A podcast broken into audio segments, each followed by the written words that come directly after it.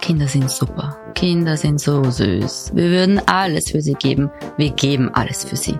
Unsere Liebe, unsere Geduld, unsere Privatsphäre am Klo.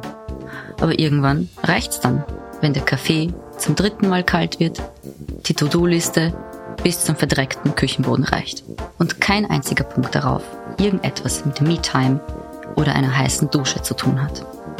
Dann kommt Mutti schon einmal an den Rand des Familienwahnsinns. Ich bin Ivana, Mutter von zwei Kleinkindern. Der Rest ist Drama. Willkommen bei Mutti ist kaputti.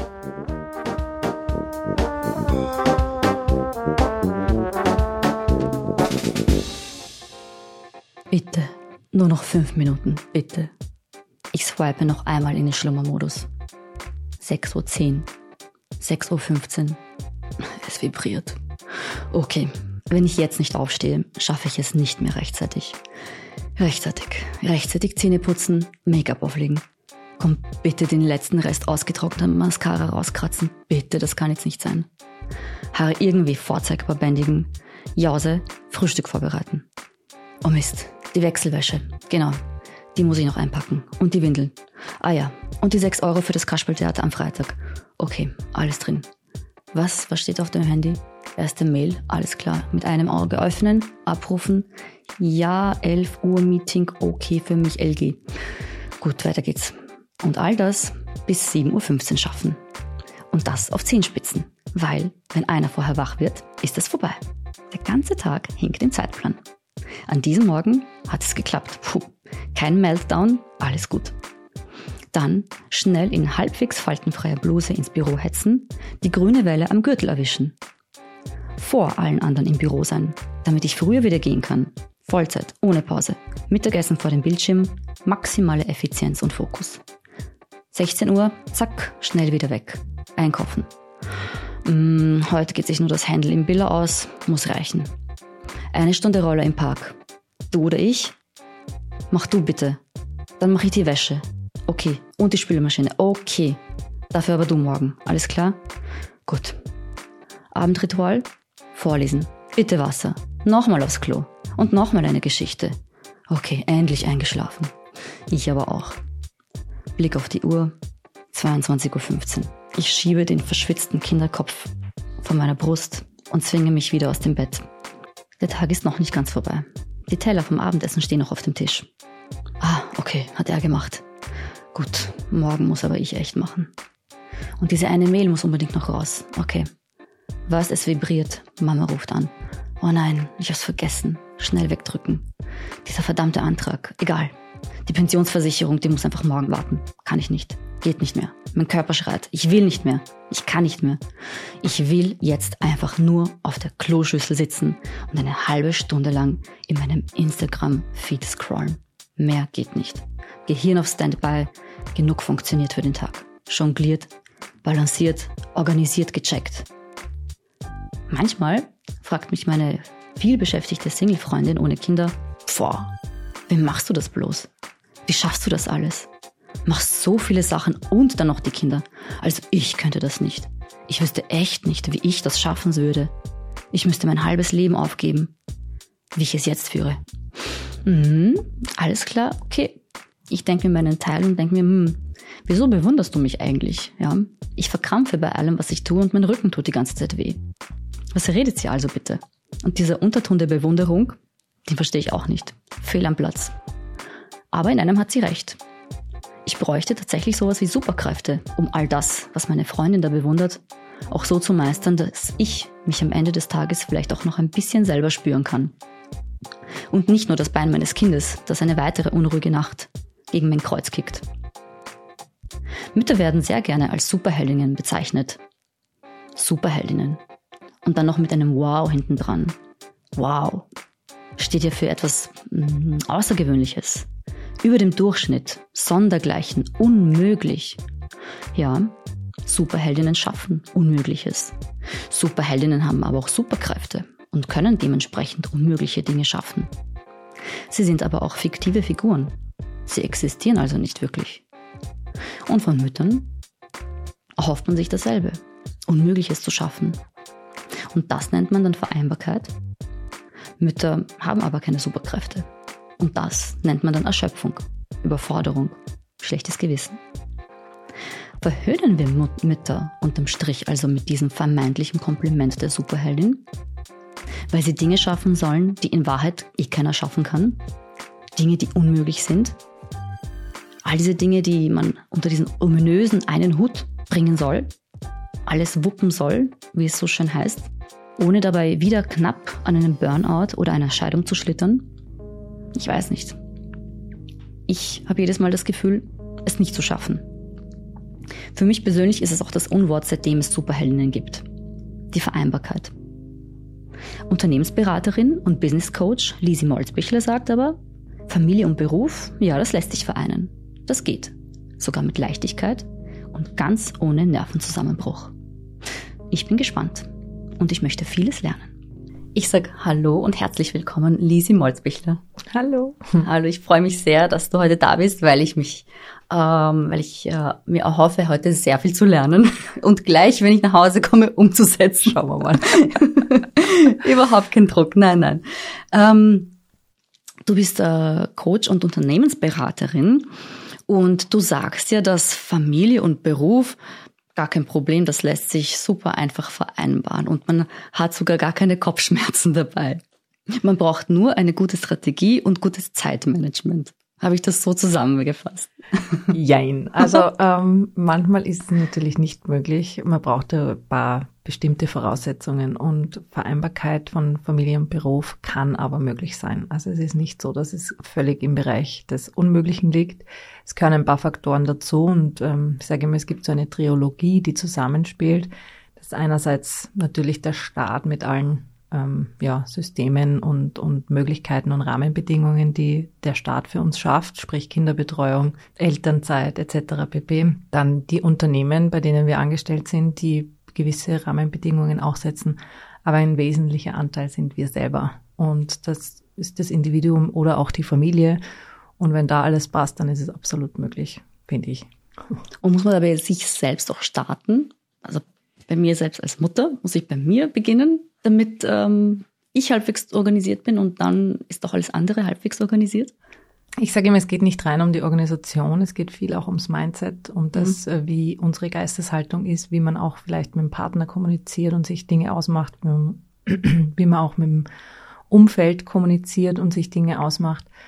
Ähm, bei uns alleine zu starten wäre falsch zu sagen, mhm. ähm, aber es ist sicherlich ein, ein, ein, guter Ansatz. Wir können oft an den Rahmenbedingungen so schnell wenig ändern. Mhm.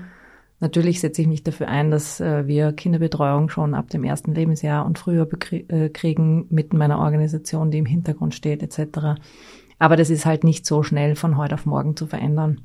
Und wenn wir bei uns selber ansetzen, da ist schon wirklich viel Potenzial drinnen, vor allem um die eigene Unzufriedenheit oft einfach aus dem Weg zu räumen. Da gibt es einiges, was man da machen kann. Na, ich, ich, ich wage mal das Selbstexperiment. Ich erzähle dir mal, wie ich ähm, heute hierher gekommen bin. Ähm, ich habe gestern am Abend noch in den späten Abendstunden unser Gespräch zu Ende äh, vorbereitet und dann noch ein ganz anderes Projekt, äh, wo die Deadline schon längst drüber war. Und danach habe ich endlich diese 15 Minuten Yoga, die ich die ganze Woche schon irgendwie verschiebe von einem Tag zum nächsten, äh, mich doch durch, durchgerungen zu machen, habe die Matte ausgerollt. Ich habe mich danach zwar besser gefühlt und mein Rücken hat es mir gedankt. Im Bett war ich aber erst nach Mitternacht und mein Mann hat da schon längst zwei Stunden geschlafen neben mir, so ganz friedlich und, und ruhig. Und die anderen zwei Kinder auch daneben. Ähm, und bevor ich eingeschlafen bin, habe ich online noch schnell äh, neue Schuhgrößen für den Frühling bestellt und dann noch die Torte bestätigt für die nächste Kinderparty, die, die, die am nächsten Wochenende ansteht. So, und äh, dann habe ich mich schlafen gelegt. Also erholt bin ich nicht. So, an die Expertin. Von einer Skala, auf einer Skala von eins bis zehn. Wie viel gibst du mir für mein äh, Zeitmanagement, für mein Mindset und für die Vereinbarkeit? Meine erste Frage an dich wäre, warum mhm. machst du das alles alleine? Mhm. ähm, ich sage immer, ähm, wir Mütter müssen nicht alles alleine machen und sollen das auch nicht tun. Wir, deswegen sind wir Eltern geworden und nicht nur Mütter. Mhm. Und wenn ein Partner da ist, was ja manchmal auch nicht der Fall ist, dann dürfen wir uns auf den ruhig verlassen. Es muss nicht immer 50-50 sein. Also ich bin keine Verfechterin von 50-50, weil ich weiß, das geht sich bei 90 Prozent der Paaren einfach nicht aus. Aber ähm, in der Familie darf man ruhig Dinge auch abgeben und ähm, den Partner einbeziehen. Und ich glaube, das ist der größte Fehler, den wir als Frauen, und ich schere jetzt ganz bewusst uns alle über einen Kamm, mhm. ähm, den, dass wir eigentlich einfach oft nicht können. Wir lernen, also wir, wir mit unserer Mutterrolle kommt quasi eine gewisse Verantwortung gleich in die Wiege und der Perfektionismus mit dazu und dieses Gefühl, alles alleine schaffen zu wollen und zu müssen vor allem. Und manchmal machen wir dann den Fehler, die Männer da auszugrenzen. Und das ist nicht gut, finde ich, weil die sind genauso Papa geworden, die wollen Verantwortung übernehmen vielfach und manchmal lassen wir sie einfach auch gar nicht. Wir reißen die Dinge mhm. an uns mhm. und ähm, sind manchmal auch unzufrieden, wie die Männer das erledigen, obwohl sie genauso 50 Prozent Anteil an den Kindern haben.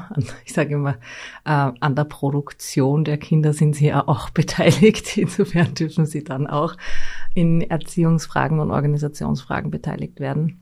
Warum tun wir Frauen uns das an? Also es hört sich so an, als wären wir ein bisschen selbst schuld daran, dass wir so überfordert sind, mit allem und alles anzureißen.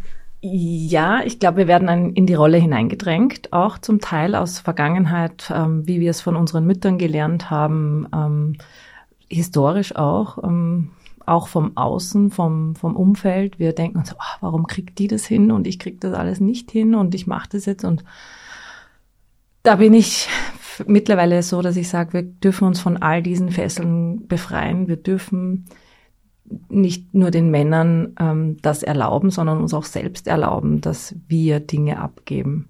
Ja, also wir, wir, die Männer wollen mit einbezogen werden. Die Männer wollen ihre Aufgaben in der Familie erfüllen. Wenn jetzt jemand zu mir als Mama kommen würde und sagen würde, du, der Papa macht das alles, du brauchst dich um gar nichts mehr kümmern, dann wären wir auch unzufrieden, oder? Und manchmal denke ich mir, die Männer müssen sich das auch denken. Warum übernimmt die alles? Ich bin doch genauso beteiligt als Mann. Und ähm, ja, die Erfahrung teile ich halt oder die Erfahrung geben mir die Klienten und Klientinnen, die dann da bei mir waren und die sagen, boah, plötzlich, mein Mann macht das alles so gerne und ich habe das gar nicht geglaubt. Und dann sage ich, ja, weil wir immer davon ausgehen, dass das eh nichts ist für den Mann und dass der Mann einfach sagt, na, ich habe mit meinem, mit meinem Unternehmen genug zu tun, ich habe mit meiner Anstellung genug zu tun und will was, mich da gar nicht beteiligen. Was ist da das Problem, die Hürde? Ist das mangelnde Kommunikation? Ist es, sind es unterschiedliche Erwartungen oder warum ist es so? Warum glaubt die Frau, er kann das nicht so gut, ich mache lieber alles alleine und äh, der Mann denkt sich genau das Umgekehrte oder vielleicht ist es andersrum? Was ist es genau? Was sind die Gründe? Das kann ich so genau nicht sagen. Es ist bei jedem ein bisschen was anderes. Es ist sicherlich ähm, in der Kommunikation ein Thema. Es ist aber sicherlich auch ähm, das, dass wir Frauen schwanger sind und schon ganz intensiv mit dem Kind und mit dem, mit der Veränderung in uns, in unserem Körper beschäftigt haben und oft dieses Gefühl haben, ja, der war dann nicht bei am Ende des Tages, ja, weil schwanger war ja ich als Frau und nicht der Mann. Und drum, ich arbeite da intensiv auch mit dem Dieter Breitwieser Ebster zusammen von Papa Info, mhm. der ähm, da ganz bewusst auch die Männer hinführen möchte, schon zu partizipieren, bevor das Kind überhaupt auf der Welt ist. Und ähm, mit der Frau auch in Kommunikation zu gehen und uns Frauen auch zu motivieren, diese Kommunikation zu teilen was passiert gerade in mir, wo kann ich dich mitnehmen, eine Geburtsvorbereitung zu machen, nicht nur die Frau, die quasi die Geburt leistet, sondern auch, was machen wir davor, wie verändert sich unser Leben gemeinsam mit dem Kind, was wollen wir beachten, welche Erziehung wollen wir unserem Kind mitgeben, wie wird das, ähm, wenn du dann wieder in den Beruf einsteigst, also da wirklich Dinge vorher schon zu diskutieren und aus dem Weg zu räumen und einen Plan zu machen, wie es sein kann oder soll damit man nachher sich nicht irgendwo hin, hinein verrennt, sozusagen. Mhm. Aber dann ist das Kind ja da oder die Kinder und die werden halt dann ein, zwei, drei, vier, also sind eine ganze Weile dann schon auf der Welt. Die, die Frau ist längst nicht mehr schwanger und ähm, trotzdem ist es in vielen Fällen so, in, in meinem Fall so, dass zum Beispiel mein Mann noch nie eine Kindergeburtstagsparty organisiert hat. also ähm, um es so symbolisch mal ähm, diesen, diesen Vergleich äh, herzunehmen, das ähm, ist Vereinbarkeit dann letztlich eine, eine Frauensache? Ist das ein Frauenthema? Nein, es ist ein Elternthema mhm. meines Erachtens und das ist ganz zentral. Wir dürfen und müssen unsere Männer da mitnehmen. Wir, vor allem die Frauen, die beruflich auch erfolgreich sein wollen, in welcher Art und Weise auch immer. Ähm, irgendwann geht sich das alles nicht mehr aus, so wie der Österreicher so schön sagt. Ja. Und ähm, also Vereinbarkeit auf jeden Fall ein Elternthema, kein reines Frauenthema. Und was ich immer allen rate, ist einmal anzufangen, eine Liste zu schreiben. Manche machen es wie ein, vielleicht kennt man das aus dem, aus dem Projektmanagement, ein Kanban-Board. Da gibt's drei Spalten. Die eine ist ähm, Dinge, die zu erledigen wären, also To-Dos. Dann eine Spalte, wo in Arbeit steht und eine erledigt. Und wir machen das oft ganz klassisch mit so Klebezetteln dann mit meinen äh, Klientinnen. Okay, ein Post-it für jede Aufgabe und jeder in der Familie, egal ob Mann, Frau oder auch die Kinder, wenn sie alt genug sind, können sich mal die Klebezettel mit den Aufgaben nehmen, die sie gerne erledigen und das für sich quasi in ihre Spalte hineinkleben. Und plötzlich sind ganz, ganz viele Aufgaben von der Mama weg, weil die Kinder das gerne machen, weil der Mann sich endlich quasi integriert fühlt, ja, und sagt, ja, das sind Aufgaben, die kann ich gut machen, die machen mir Spaß schon Sachen erlebt hat, der Mann einfach für sein Leben gern Staub gesaugt. Ja, warum nicht? Immer gerne. Und das sind halt dann Themengebiete, die werden als Ganzes abgegeben. Mhm. Wichtig ist, du hast den Kindergeburtstag angesprochen. Wichtig ist für mich immer, dass die Frau nicht die ist, die die Kommandos gibt, sondern dass Themengebiete oder sich, sich quasi diese Mental Load oder die Belastung aufgeteilt wird und zwar komplett. Ich sage immer, klassische Themen sind zum Beispiel Kindergeburtstag, Kinderschuhe, du hast sie schon angesprochen, aber Arzttermine. auch Arzttermine. Genau. ähm, manchmal ist es leicht zu sagen, okay, alle regulären Arzttermine macht der Mann, sprich alles, was regelmäßig und ähm, ja immer wiederkehrend ist, Zahnarzt, Augenarzt, was auch immer da daherkommt. Und Kinderarzttermine die Frau, wenn das Kind krank wird. Oder Kinderschuhe. Bei mir zu Hause Thema Kinderschuhe ich weiß es nicht mehr, ehrlich gesagt, wann Kinderschuhe zu besorgen sind. Und wenn ich es mache, dann hat sicher mein Mann gesagt, du, es wäre gut.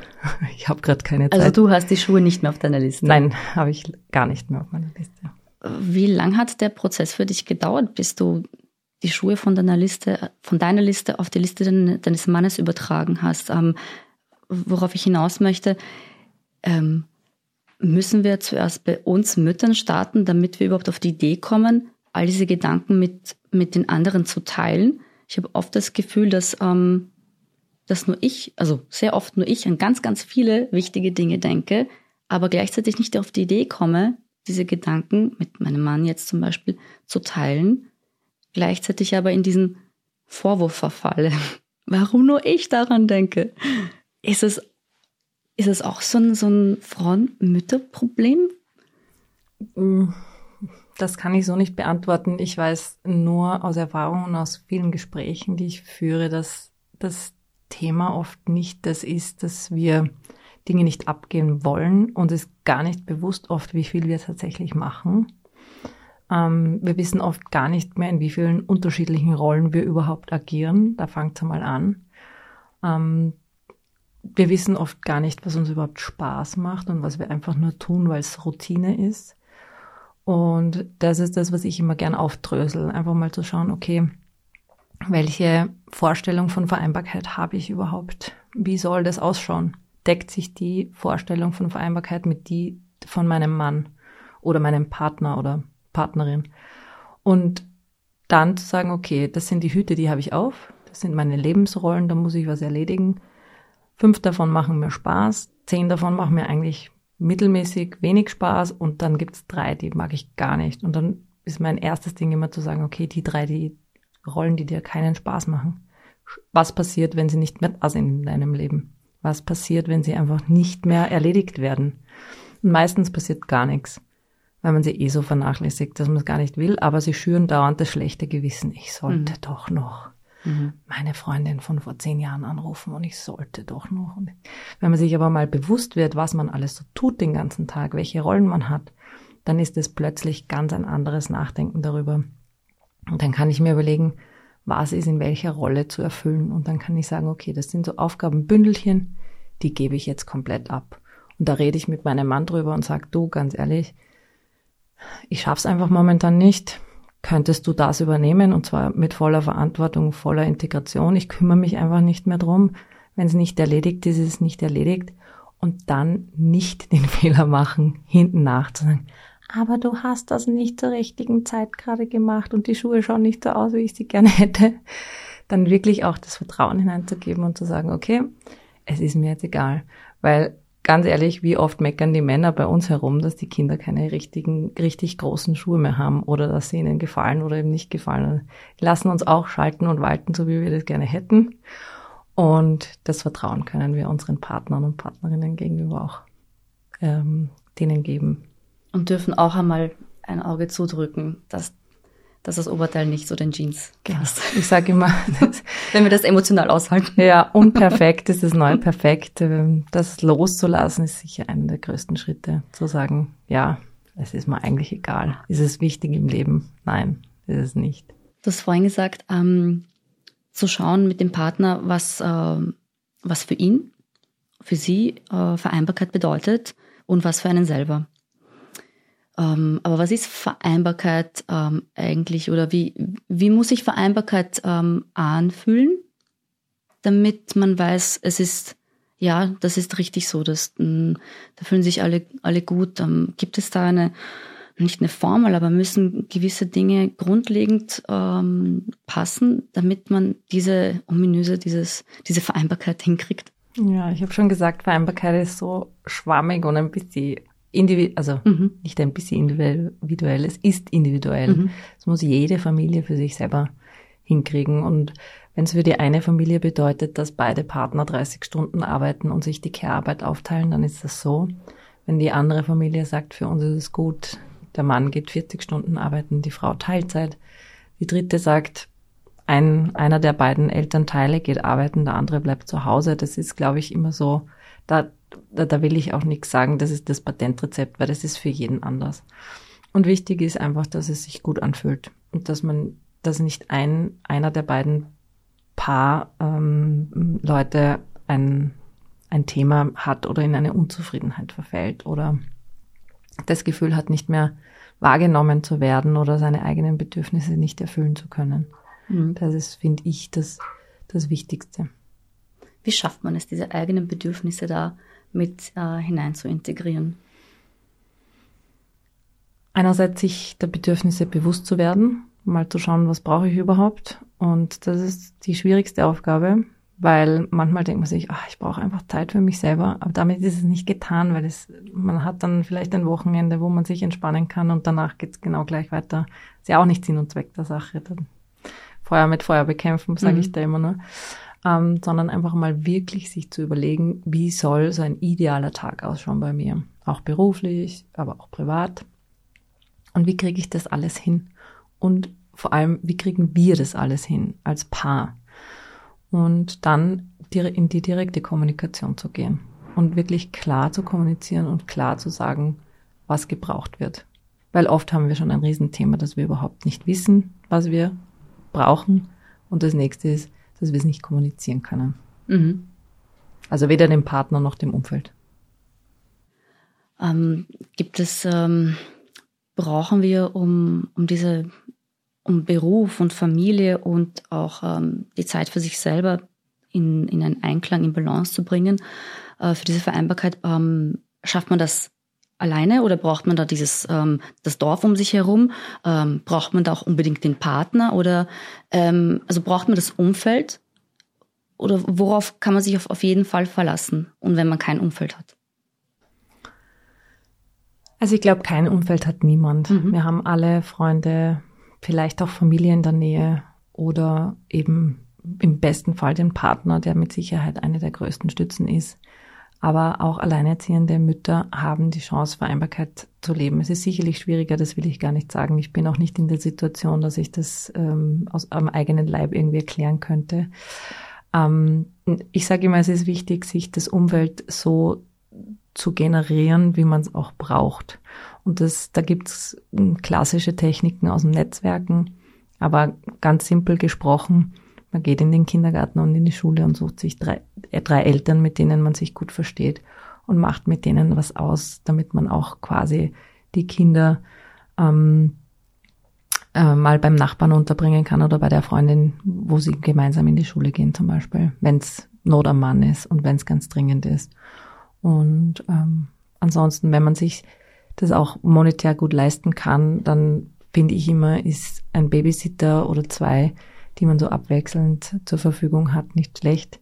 Ist für mich auch ganz zentral, da immer auch zu betonen, wenn man in einer Paarbeziehung ist, dass da das, die Paarbeziehung nicht leidet mit den Kindern. Das verändert sich so viel und viele vergessen auch, dass sie noch immer Paar sind und nicht nur Eltern.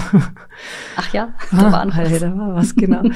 Und ähm, auch für das ist ein Babysitter oder ein Netzwerk an, an Omas, Freunden immer ganz gut, wenn man mal irgendwie auch am Tag einen Ausflug machen möchte, mal zwei Stunden spazieren gehen möchte als Paar. Das muss ja nicht immer das große Abendessen sein.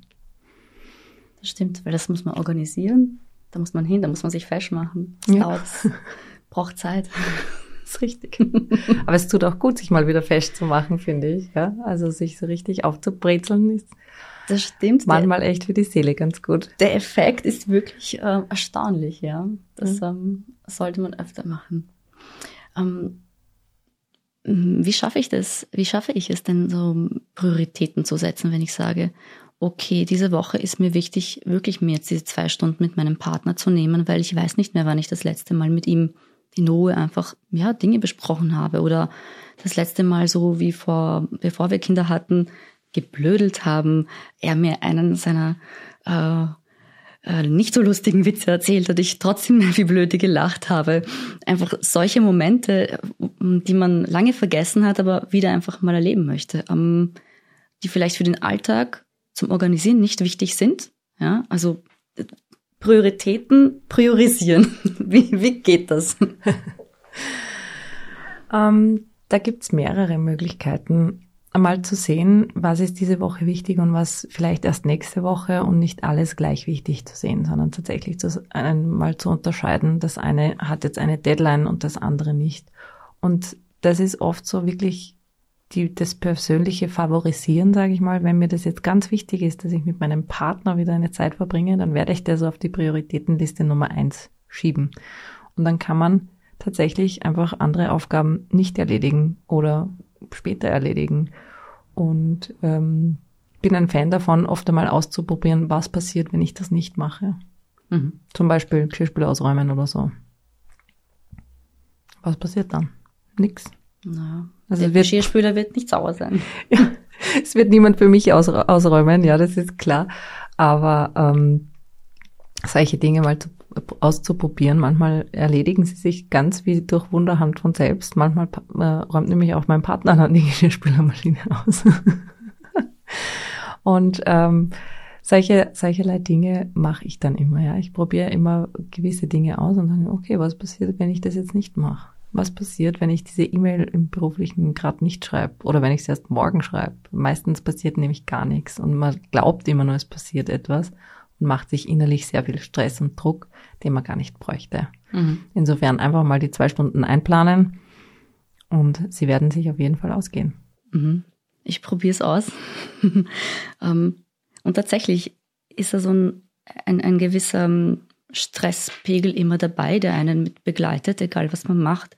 Ähm, auch wenn man als, als Mutter in dieser, dieser Rolle des Allesmachens, Erledigens immer drin ist und immer unter einem gewissen Zeitknappheit einfach auch steht, ähm, dass wir versuchen immer alles den Job zu erledigen, schnell noch einzukaufen, diese Frühlingsschuhe, das noch schnell zu, ähm, zu bestellen und dann die Flugtickets für den nächsten Sommerurlaub zu denken, obwohl er erst in einem halben Jahr stattfindet. Aber man ist da so in diesem Rad drin und, ähm, äh, und obwohl wir es vielleicht eh auch schaffen, zwar vielleicht völlig erschöpft, all diese Dinge ähm, zu erledigen und von der Liste abzuhaken, mh, mm, begleitet zumindest mich sehr oft so ein schlechtes Gewissen, das auch so in, ja, in ein, ja, ein schlechtes Gewissen einfach, ja. Und, und irgendwann denke ich mir, okay, aber was mache ich? Bei allem, was ich mache, äh, bin ich leicht äh, genervt, schlecht gelaunt. Und ähm, sehr oft eskaliert es dann zu Hause, wenn man dann mit den Kindern am Abend ist und denkt sich aber, super, jetzt sitze ich da mit den Kindern, sollte mit ihnen spielen, in ihre Welt eintauchen und bin eigentlich nur genervt und, und habe deswegen erst wieder ein schlechtes Gewissen. Ähm, wie schafft man es als Mutter einmal nicht ein schlechtes Gewissen zu haben? Hm, ich kann es in einem Satz nicht beantworten. Nein, also du hast, du hast mehrere Dinge ähm, gesagt, die mich aufwachen haben lassen. Mhm. Eine ist die Formulierung, noch schnell das machen. Noch schnell das machen ist nie gut. Warum lassen wir uns nicht für gewisse Dinge einfach mehr Zeit? Ich kenne das auch von mir. Ich bin auch jemand, äh, eine totale Macherin, zack, zack, alles erledigt. Ähm, aber wichtig ist mir immer, dass ich meine Sachen mir aufschreibe und am Ende des Tages für mich selbst ein Ergebnis sehe. Weil das ist das große Problem, dass wir, wenn wir vor allem in der Hausarbeit oder in der Care-Arbeit sind, ähm, nicht mehr sehen, was wir alles geschafft haben. Und es sich anfühlt wie so ein elendes Hamsterrad und es beginnt immer wieder von neuem. Und wenn man in der einen Ecke zu, aufgeräumt hat, geht man in die nächste Ecke aufräumen und bis man dort fertig ist, kann man in der einen Ecke wieder anfangen. Und das ist, das ist sehr zermürbend. Ähm, man hat das Gefühl, man wird nicht wertgeschätzt für das, was man tut. Man sieht auch am Ende des Tages nicht wirklich ein Ergebnis.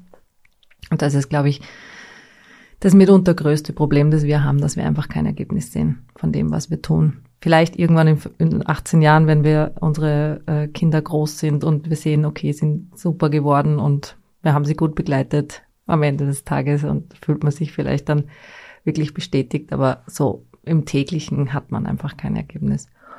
Und ich sag, mein, oder vielleicht ist das ein Tipp, den sich manche hier mitnehmen können, einfach mal nicht alles so schnell zu machen, bewusst zu machen, sich selber dafür dankbar sein, dass man so viel schon geschafft hat und sich selbst wertschätzen und das, was man tut, wertschätzen. Weil, ähm, ja, wenn die Kinder noch klein sind, tun sie es nicht. Man kriegt höchstens noch den nächsten Meltdown und Wutanfall am Silbertablett ähm, präsentiert und gewisse Dinge einfach einmal aushalten. Und ja, meine Kollegin hat immer gesagt, im Moment sein und nicht schon bei der nächsten Aufgabe und nicht schon nachdenken, was noch alles ansteht, sondern in dem Moment, wo man sich mit den Kindern hinsetzt, wirklich zu sagen, jetzt ist Zeit zu spielen und in einer Stunde kann ich dann wieder an was anderes denken. Damit können auch die Kinder oft ganz gut umgehen, habe ich die mhm. Erfahrung gemacht. Wenn ich gesagt habe, du, jetzt habe ich eine halbe Stunde oder dreiviertel Stunde für dich Zeit, da spielen wir, was du möchtest. Und du war wirklich da. Und dann räume ich den Geschirrspüler aus. Dann koche ich das Essen. Dann gehen wir gemeinsam einkaufen und so. Einfach dieses sich einstellen, das hat die Kinder schon so zufrieden gemacht, weil sie gewusst haben, ich bin jetzt eine Dreiviertelstunde einfach nur da. Und sie können alles mit mir machen, was sie wollen. Mhm. Also nicht die ganze Zeit äh, vertrösten. Moment, ich muss noch das schnell. Moment, ich, Mama muss noch die, den Einkauf da. Moment, Mama muss noch hier telefonieren. Moment. Und dann ist nur Unzufriedenheit in der Wohnung ausgebreitet. Genau, und wenn ich angefangen habe, mit meinen Gedanken oft abzuschweifen, weil das ist ja auch so ein Thema, ja, man sitzt mhm. dann da und baut irgendwelche Legosteine zusammen oder spielt ihn auf der Autobahn und denkt sich, ja, eigentlich müsste ich da und hin und ja und jenes. Ich habe mir einen Notizblock nebenbei hingelegt und habe einfach die Gedanken, die gekommen sind, in Stichwörtern auf den Notizblock aufgeschrieben, damit bei mir nicht dieses Gedankenrad losgegangen ist mit, das muss ich noch machen und hier noch und da noch und dann eine Stunde später weiß man schon gar nicht mehr, was man alles sich gedacht hat sondern es stand irgendwo, ich konnte das, den Gedanken abhaken und dann weiterdenken, und als dann Zeit doch, dafür war. Dann war es doch vollkommen konzentriert genau. bei den Kindern. Ähm, haben Väter auch ein schlechtes Gewissen? Ja. also die, mit denen ich spreche, schon sehr. Mhm. Ähm, weil sie eben von Anfang an das Gefühl haben, sie können da nicht so richtig mitmischen oft. Mhm. Und sie wollen ja auch Teil der Familie sein. Und die mhm. haben auch ähm, ja, das, das Thema, dass sie ihm dann immer wieder von der Frau auch vorgehalten bekommen, aber kannst du nicht früher heimkommen und so. Natürlich haben die ein schlechtes Gewissen. Mhm. So. Mhm. Ich kenne das von mir selber auch, ja. Ähm, Wenn es Tage gab, wo es einfach gar nicht mehr ging, wo ich dann schon heulend die Tür aufgemacht habe, endlich bist du da. Na, natürlich haben die ein schlechtes Gewissen. Mhm. Mhm. Und kommen sie auch zu dir ins Coaching, Väter? Nein, leider nicht. Wow. Warum? Warum kommen Männer? Wenn ich das wüsste. ins Coaching. Mhm. Es ist sehr schwierig. Was sagen die Frauen? Also ich glaube, dass es gesellschaftlich noch sehr, mhm. sehr ähm, viel braucht, bis mhm. es soweit ist, bis sich die Männer auch trauen. Mhm. Ähm, wir sehen das an den Zahlen von Väterkarenzen. Selbst mhm. da äh, sind wir noch unterstes Ende. Mhm. Ähm, gibt mehrere Gründe dafür, weil A, das natürlich in den Unternehmen oft noch nicht so angesehen ist, in der Gesellschaft noch nicht so angesehen ist. Da müssen wir noch einen weiten Weg gehen, mhm. bis sich auch die Männer dann trauen, wohin zu gehen. Mhm. Ich weiß auch nicht, ob ich da die richtige Adresse bin. Ähm, ja. Braucht es da männliche professionelle Ansprechpersonen, glaubst du? Also ich glaube, es braucht viele, viele Role Models, mhm. die dann den Schritt vorangehen. Es gibt schon ein paar, die das ganz öffentlich auch ähm, kundtun, dass sie Zeit für ihre Familie haben wollen und brauchen. Aber es gibt auch ähm, leider immer noch zu wenige, dass das so eine riesengroße öffentliche Welle wird. Bin aber gleichzeitig überzeugt, dass wir die Männer brauchen, dass äh, dieses Thema Vereinbarkeit von uns Frauen endlich weggeht zu einem Elternthema hin. Ähm, du kommst ja aus der Unternehmensberatung. Genau.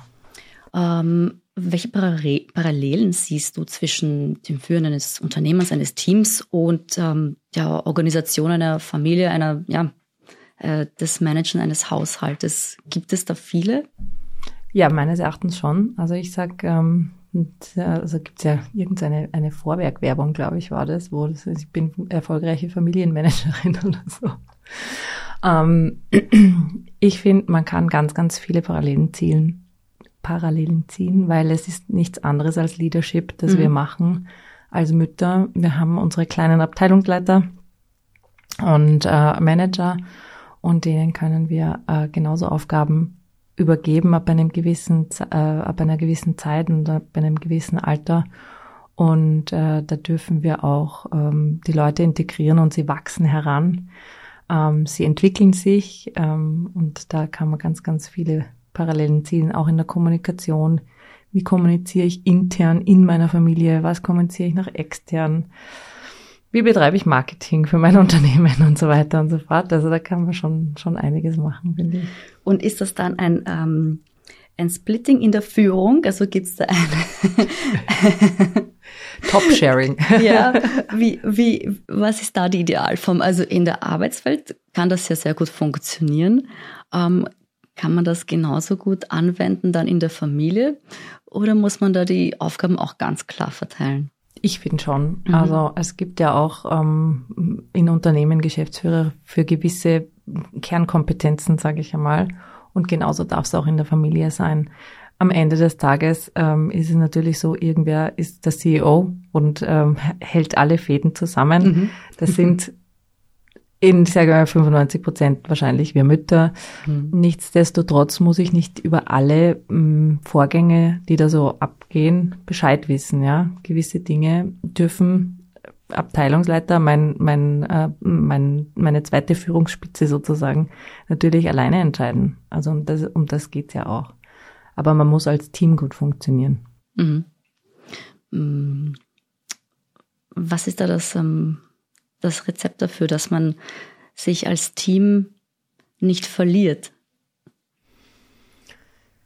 Also A und O finde ich und ähm, merke ich immer wieder in meinen Gesprächen ist die Kommunikation, eine ganz klare Kommunikation eine nicht emotionale Kommunikation und nicht vorwerf, also so vorwurfsvolle Kommunikation, sondern oft einfach nur ganz klar zu sagen, das geht bei mir nicht, so kommen wir nicht weiter oder ich wünsche mir das. Das einmal wirklich zu formulieren, da gehen ganz, ganz viele Türen auf. Dann habe ich, ich persönlich zum Beispiel ganz lange nicht gemacht. Habe immer Erwartungen, die ich hatte, vorausgesetzt oder angenommen, eben immer das, das Gefühl, warum schaffen das andere und warum ist der Mann so und der Mann so und der macht das alles. Meiner macht das nicht. Und das haben, sind Gedanken, die mich schon umgetrieben haben, zum Beispiel. Und bis ich angefangen habe, klar zu kommunizieren, was ich brauche und was ich will und wie ich mir das wünsche. Auch Abläufe mal durchzugehen und zu sagen, okay, wir stehen hier, wir wollen dorthin. Wie schaffen wir das gemeinsam? und ähm, habe aufgehört, mich für alles selbst verantwortlich zu fühlen, sondern eben mal meine Verantwortung tatsächlich auch zu teilen. Mhm. Und ähm, das eine ist die Kommunikation und das andere ist ähm, tatsächlich irgendwie die Aufgaben mal aufzuschreiben und aufzuteilen. Also tatsächlich To-Do-Listen für alle und die Aufgaben auch gleichberechtigt äh, und ausgewogen äh, zu verteilen. Genau. Jetzt kann man sehr gut seinen Alltag schon organisiert haben und das Zeitmanagement doch so in Griff, dass sich die Yogastunde noch vor 22 Uhr ausgeht. Aber wir wissen ja auch beide als Mütter, wenn, wenn ein Kind krank wird, dann, dann fällt alles zusammen und dann, ähm, dann braucht man keine To-Do-Listen mehr. Ähm, und wie schafft man, und das, das ist ja sofort, ähm, obwohl es so oft passiert, ständig eine Ausnahmesituation und alles bleibt irgendwo stehen. Und eine ja, maximale Stresssituation im Alltag, die sehr oft vorkommt. Und wie schafft man diese, ähm, besonders bei kleinen Kindern, wenn sie noch Kleinkind, wie schafft man es da, trotzdem irgendwie das Rad weiterrennen zu lassen in dieser ähm, neuen äh, Ordnung, die man sich endlich geschafft hat? Ja, Krankheiten können immer sein und es mhm. kommt meistens unverhofft mhm. über Nacht. Ähm, ich denke da an meine letzte Woche. Ähm, was ich was ich tatsächlich mache und immer als Tipp gebe, ist Pufferzeiten einzuplanen. Nicht den ganzen Tag voll zu stopfen mit Terminen und To-Dos, sondern wirklich zu sagen, okay, da habe ich mal ähm, ein bisschen Puffer, falls was länger dauert, da habe ich ein bisschen Puffer, damit ich mich einfach mal zehn Minuten hinsetzen kann und vielleicht gemütlich einen Kaffee trinken kann. Und wenn dann Kinder krank werden, ist es natürlich eine Ausnahmesituation. Ich rate da immer auch, im Moment zu sein, nicht, wie soll ich das jetzt gut ausdrücken, ähm, nicht dem Kind quasi un, unbewusst die Schuld zu geben, dass man Dinge nicht erledigen kann. Das Kind kann am wenigsten dafür, wenigsten dafür. Sondern einfach zu sagen, okay, heute ist es so, meine ganze Energie geht zum Kind, damit das wieder gesund wird.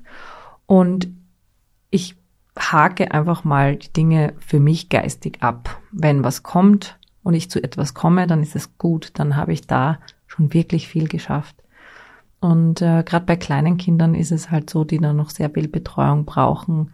Ich habe das mehrere Jahre gehabt, dass ich mir dann gedacht habe, oh, jetzt komme ich zu dem nicht und da komme ich auch nicht dazu und eigentlich sollte ich doch und äh, das wäre auch noch und jetzt verschiebt sich das alles und der Stress, den ich nachher habe, bis ich angefangen habe, zu diesen Tag tatsächlich unter Anführungsstrichen zu genießen und mich voll und ganz meine Energie auf das Gesundwerden des Kindes zu ähm, konzentrieren. Mhm. Und ich habe beobachtet, dass die Krankheitstage der Kinder weniger werden, mhm. je intensiver ich mich wirklich entspannt habe und mit dem Kind verbracht habe und äh, mich darauf konzentriert habe, dass das Kind gesund wird. Mhm.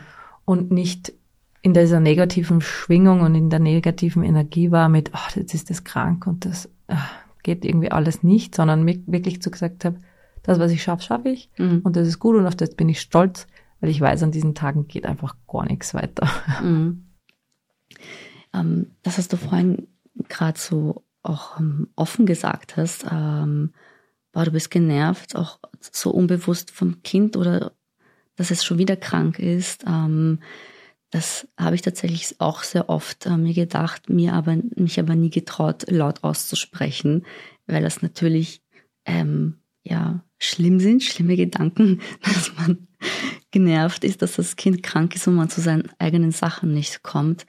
Aber ähm, anscheinend, und das lerne ich jetzt gerade, ist das auch okay und völlig natürlich, dass man solche Gedanken hat und man sich deswegen nicht als die furchtbarste Mutter fühlen muss. Nein, überhaupt nicht, weil das ist ganz, ganz menschlich mhm. eigentlich. Mhm. Und ich denke mir, auch der Arbeitgeber wird nicht amused sein, wenn man zum mm, fünften Mal in drei Wochen anruft und sagt, ich kann nicht kommen, mein Kind ist krank. Das ist ja auch eine unangenehme Situation. Mhm. Man muss sich rechtfertigen. Ähm, und, und man möchte ja auch immer, oder man hat die, meistens den Anspruch an sich selbst, einfach das Beste zu geben. Man wird quasi ja ausgebremst von jemandem anderen. Und das sind halt unsere Kinder. Und da auch mal genervt sein zu dürfen, das ist völlig legitim. Aber was ich sage, man darf nicht das Kind das spüren lassen, weil die können ja nichts dafür, dass sie schon wieder krank sind, ja. Und wie wir, wie wir diesen Winter erlebt haben, die waren ja dauernd krank. Und da wirklich zu sagen, okay, ich bündel meine Energie, Das Kind kann nichts dafür. Das war wirklich mein größtes Learning, da zu sagen, okay, ich lasse mich jetzt drauf ein, ich genieße den Tag, soweit es geht, wir machen, machen es uns schön, weil dann ist auch die Energie eine ganz andere. Mhm. Und plötzlich werden die Kinder schneller gesund, weil sie das Gefühl haben, es wird sich gekümmert und die Mama ist nicht nur genervt und ähm, nur so halbherzig dabei, weil eigentlich muss sie schon wieder nebenbei was anderes machen. Mhm. Und dann kommt sie auch wieder schneller zu ihren eigenen Dingen, genau. die auch sie selbst voranbringen. Genau. ähm, du bist Gründerin des Netzwerks äh, der Business Moms Austria. Das ist mittlerweile ähm, gewachsen auf über 2000 Frauen, mhm. Mitgliedern. Ähm, warum braucht es ein extra Netzwerk für ähm, Mütter als Unternehmerinnen?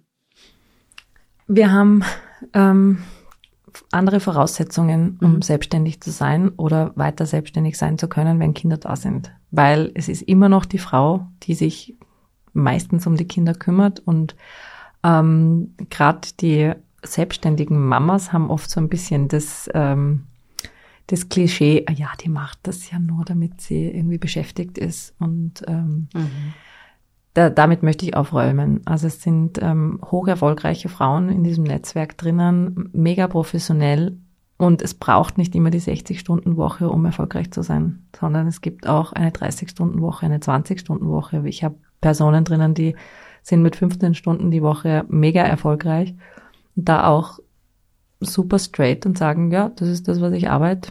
Ich verdiene so viel, wie ich gerne möchte. That's it. Ja? Und ähm, da, glaube ich, können wir voneinander sehr, sehr viel lernen, weil ähm, gerade als ich die Selbstständigkeit begonnen habe, muss ich ehrlich sagen, war mein Selbstbewusstsein nicht so super. Ähm, und es hat ein bisschen gebraucht, bis ich gesehen habe, okay, ich muss nicht mich da irgendwie 40 Stunden die Woche hinsetzen, damit ich meine Selbstständigkeit aufbaue, sondern es reichen auch 20, 30, je nachdem, wie viel ich gerade in meiner, ähm, wie viel gerade in meine Möglichkeiten sind. Ja. Heißt das dann, ähm, in, das, in der Selbstständigkeit, in der Freiheit der Selbstständigkeit noch besser organisiert zu sein? Nein, das würde ich so nicht sagen. Mhm. Ähm, das ist wieder so ein Individualitätsthema. Mhm. Jede darf selbst entscheiden, äh, wie viel und wann und ähm, ja, was man arbeiten möchte.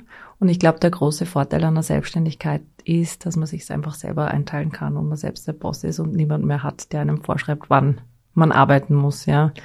Und das auch wirklich oft im eigenen Biorhythmus entsprechend einteilen kann. Ja, es gibt Leute, die arbeiten unglaublich gerne in der Nacht, weil sie da ihre Ruhe haben.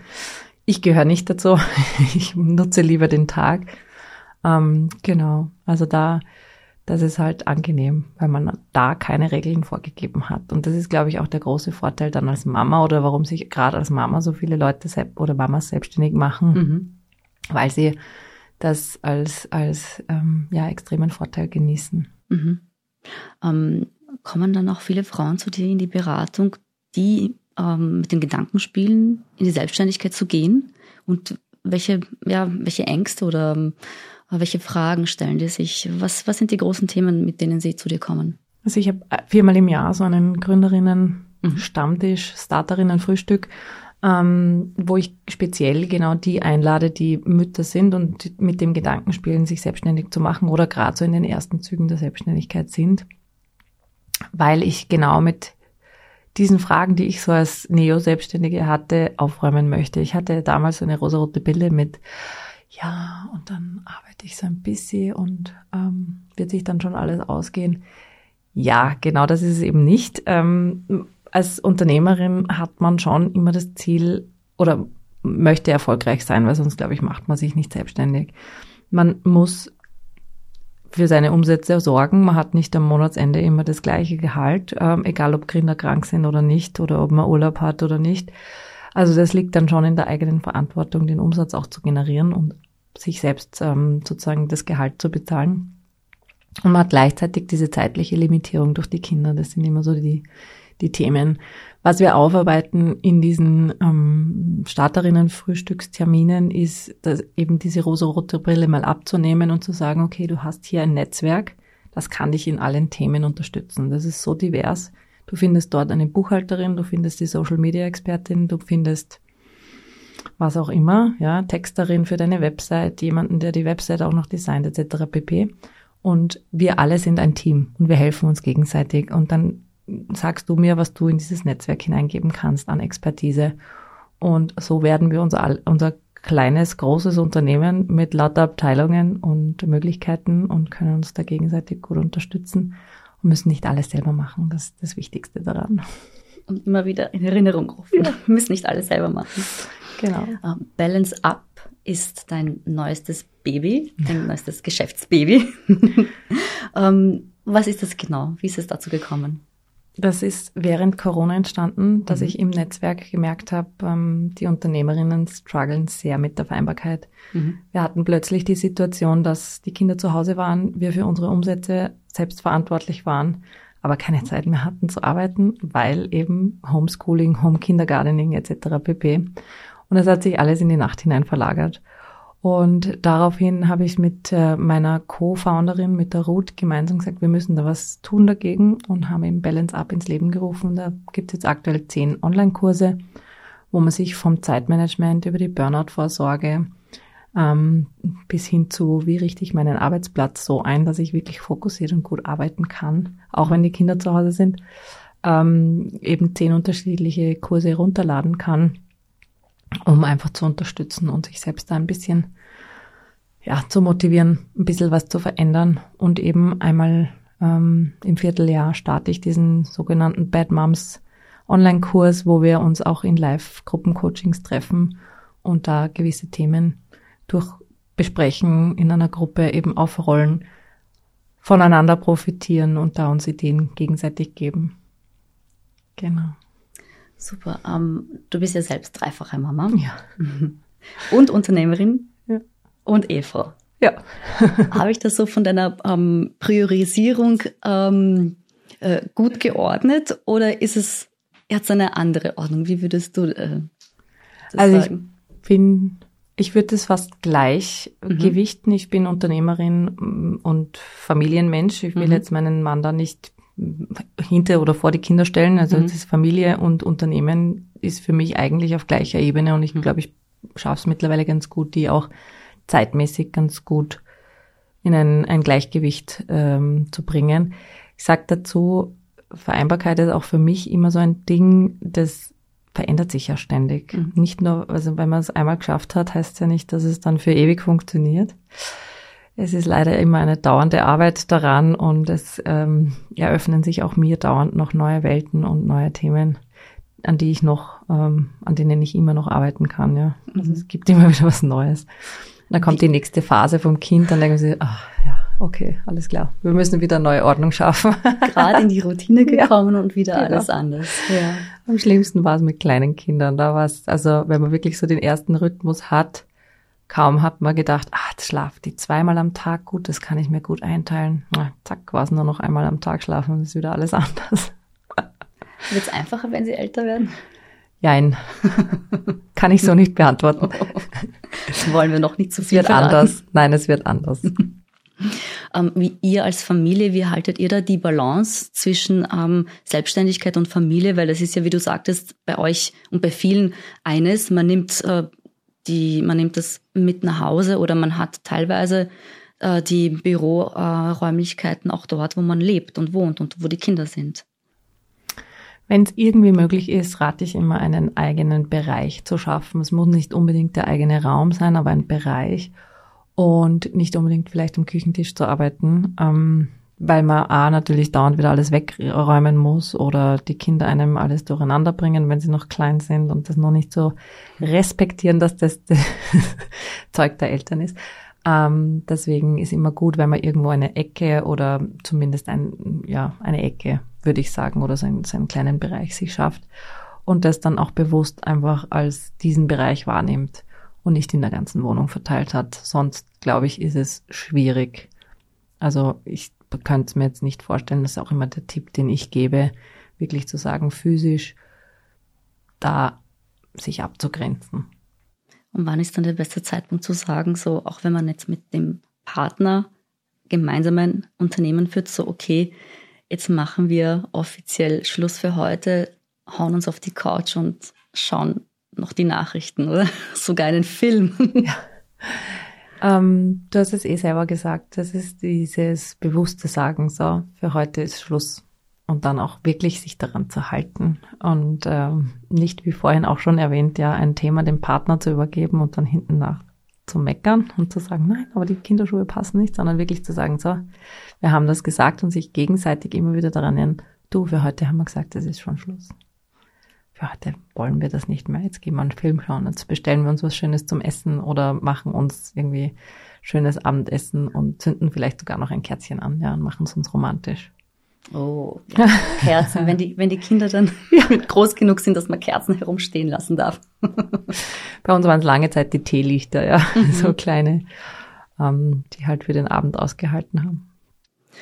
Stimmt. Okay, dann machen wir an dieser Stelle jetzt auch bewusst Schluss, weil ähm, ich glaube, ich da so in ein, in ein ähm, One-to-One-Coaching langsam reinrutsche und ähm, das können wir später besprechen. Aber ich habe ganz viel mitgenommen. Du hast auch ganz viele ähm, ja, ähm, Beispiele aus deinem eigenen Leben gebracht und auch ähm, danke dafür, dass du so offen ähm, Themen angesprochen hast, wo man sich denkt, so, ja, genau, so geht's mir auch und ich traue es mir nicht zu sagen. Ähm, ich glaube, das, das sind gute Ventile, hm. die wir uns öfter gegenseitig öffnen äh, sollten. Ähm, was mich noch interessiert, hast du noch ähm, Tipps oder aktuelle Sachen, die du ankündigen möchtest, ähm, äh, Online-Kurse oder auch Events, die demnächst stattfinden? Also es findet einmal im Jahr der sogenannte Balance Up Summit statt. Das wird immer der 11. Oktober sein, mhm. ähm, egal in welchem Jahr und wann man sich jetzt diese Folge anhört. Man kann am 11. Oktober äh, Teil des Summits werden. Da geht es einen ganzen Tag lang um das Thema Vereinbarkeit und wir beleuchten das wirklich von unterschiedlichsten Seiten. Es sind Unternehmen da, die Unternehmensseite be äh, beleuchten. Es ist sind Vertreter von äh, aus der Politik da, die eben diese Thematik ausleuchten. Aber ich habe auch ganz viele Coaches und Speakerinnen, die sich um die einzelnen Thematiken der Vereinbarkeit auf individueller Ebene kümmern. Und ansonsten ähm, jederzeit gerne mal reinschauen. Viermal im Jahr startet der sogenannte Bad Moms Kurs. Ich habe ihn bewusst Bad Moms genannt, weil wir immer das Gefühl haben, wir sind eine schlechte Mutter und davon müssen wir weg. macht mit und äh, ich danke dir, dass du heute dabei warst. Vielen Dank für die Einladung. Sehr gerne, es hat großen Spaß gemacht ähm, und ja, ihr hört nächstes Mal wieder rein bei Mutti ist kaputti. Lisi Molzbüchler, vielen Dank. Danke dir. Kinder sind super. Kinder sind so toll. Aber manchmal ist Mutti einfach kaputti. Und das ist voll okay. Wir machen den härtesten Job der Welt und wir machen ihn ziemlich großartig. Danke, dass du dabei warst. Danke für deine wertvolle Zeit. Ich weiß, du hättest sie für tausend andere Dinge nutzen können. Hör auch das nächste Mal hinein. Bussi und Chin Chin von Mutti zu Mutti. Deine Ivana.